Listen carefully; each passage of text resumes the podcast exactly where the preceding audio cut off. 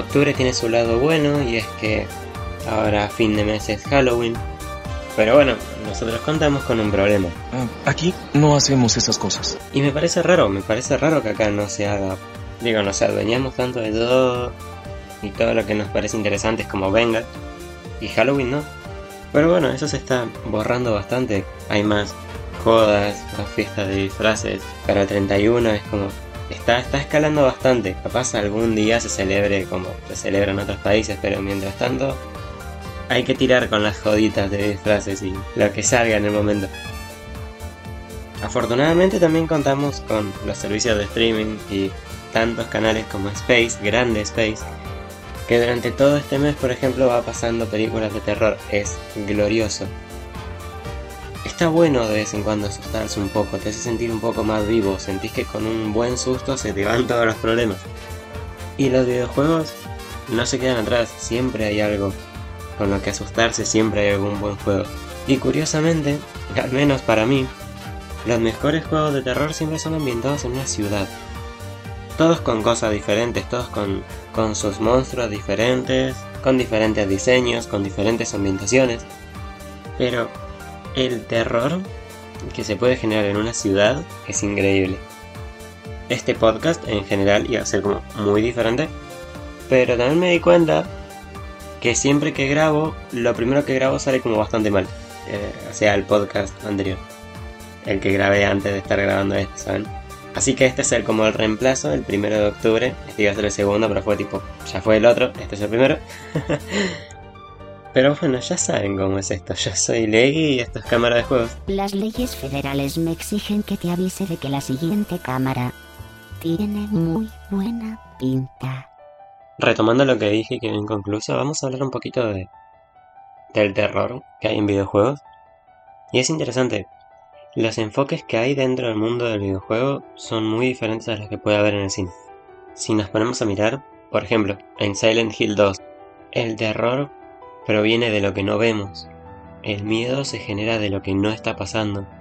El miedo está ahí, pero también hay una historia sentimental, triste, angustiante, con temas profundos, con, con temas como la eutanasia o el suicidio dando vueltas por ahí.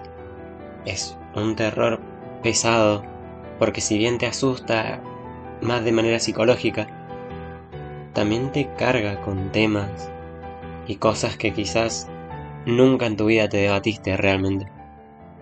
Por otro lado, podemos hablar de juegos como Bioshock. Bioshock no es un juego de terror como tal, pero asusta.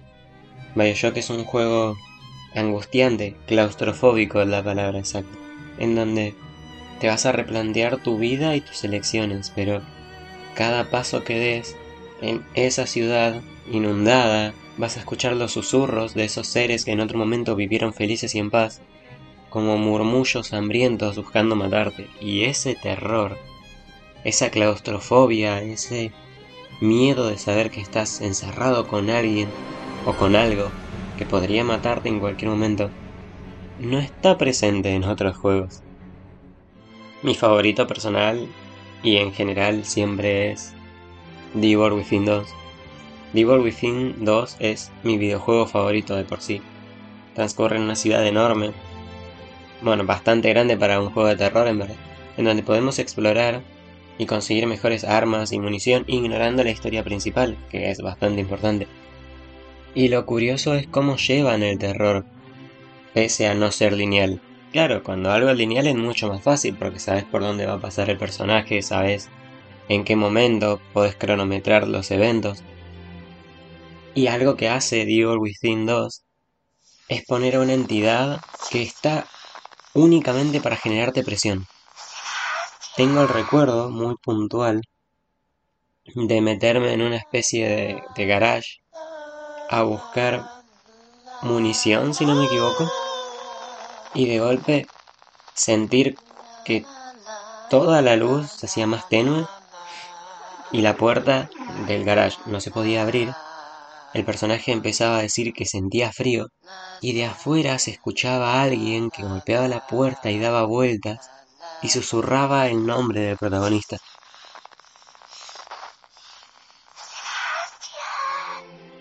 Y sin embargo, cuando salías no había nada.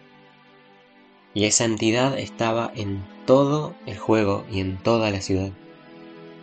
Y esa sensación de sentirte perseguido o de sentir que hay algo ahí que posiblemente no está, es increíble.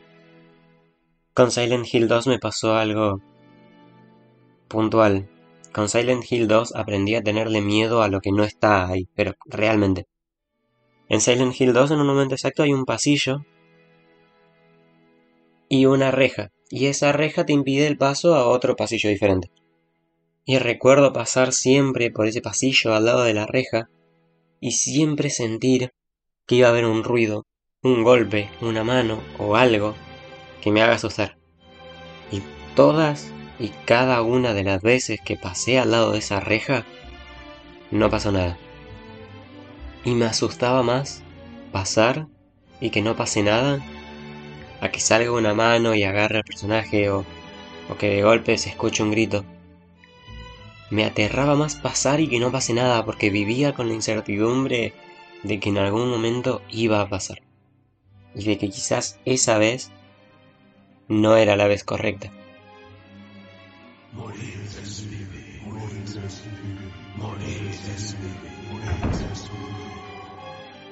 El terror en los videojuegos es mucho más eficiente porque, una vez más, el jugador está completamente sumergido en lo que está pasando. Es así que juegos como Outlast se hicieron tan populares y generaron tanto miedo. Porque si sos un camarógrafo sin ningún entrenamiento, que se mete a un manicomio o a un pueblo lleno de psicópatas, no tenés ninguna otra opción más que correr y esconderte. Los videojuegos intentan poner un punto más en el miedo. Silent Hill, Devil Within 2 y de hecho creo que Outlast 2 también lo hace.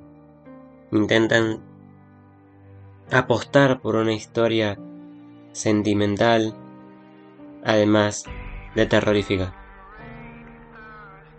Intentan generarnos más sentimientos. Devil Within 2 te lleva de la mano junto con el personaje en una montaña rusa de emociones. Es mi videojuego favorito porque nunca sentí tan a flor de piel lo que siente el personaje. Estás ahí, sos Sebastián Castellanos, en busca de recuperar a tu hija. Y entras a una ciudad que es controlada por un loco, prácticamente. Y sentís el mismo miedo que él, sentís la misma presión, te sentís acorralado y la falta de munición te hace tener miedo, porque no podés defenderte. El juego avanza y te pones hasta triste porque la posibilidad de rescatar a la hija de Sebastián es cada vez más lejana. Al igual que Sebastián se siente abatido, nosotros también. Y es así a lo largo de todo el juego. Al final, cuando Sebastián decide patear todo y enfrentarse a sus miedos, esa determinación que él siente, la podés sentir vos con el control en las manos y parece tuya. Y nunca me pasó algo así con otro videojuego. No es algo novedoso tampoco. Silent Hill 2 Sí es un juego de terror. Y buenísimo. Pero Silent Hill 2 arranca deprimiéndote.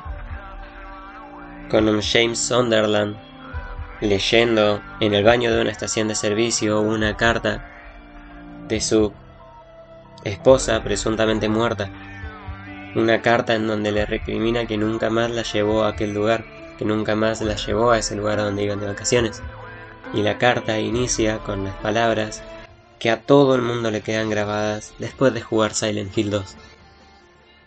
En mis sueños más profundos todavía veo ese lugar, Silent Hill.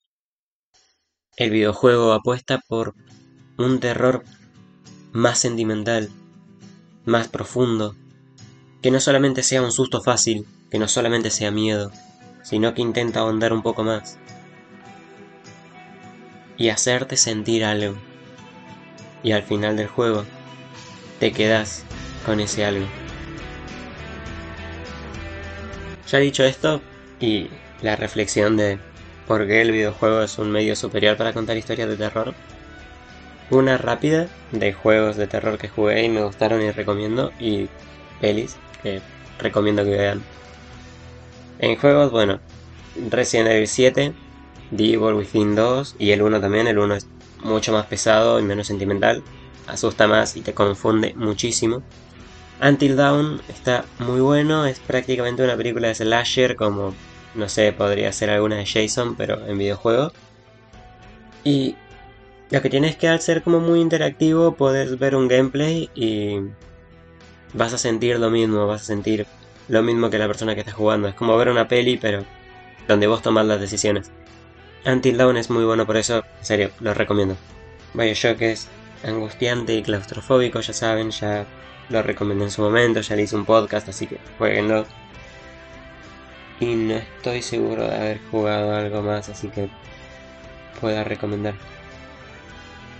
Sí digo ahora que el terror, el verdadero terror en los videojuegos está más en la estela indie. En juegos como los basados en las creepypastas como Siren Head o, o Slender hay mucho potencial ahí. Si querés pasar un mal rato, anda a internet y busca cualquier juego indie de terror y te vas a pasar muy bien o muy mal, depende de, cómo lo enfoques. Y en pelis intentaré no recomendarte las mismas de siempre. Te diría que si te gusta veas Silencio, el juego de Gerald, Babadook, Eliminar Amigos, Los Huéspedes, que creo que se llama así acá, en inglés tiene otro nombre, creo que se llama La Visita. Que es muy buena porque es un terror diferente porque es súper real. Es algo que literalmente podría pasar en circunstancias muy justas, ¿sabes? Pero en serio, es muy buena peli, vale la pena. Está bien que nosotros no celebremos Halloween como tal, pero siempre podemos ver, jugar o disfrutar de algo que nos asuste un poco. Así que vean, jueguen, asústense. Son un poco, vale la pena.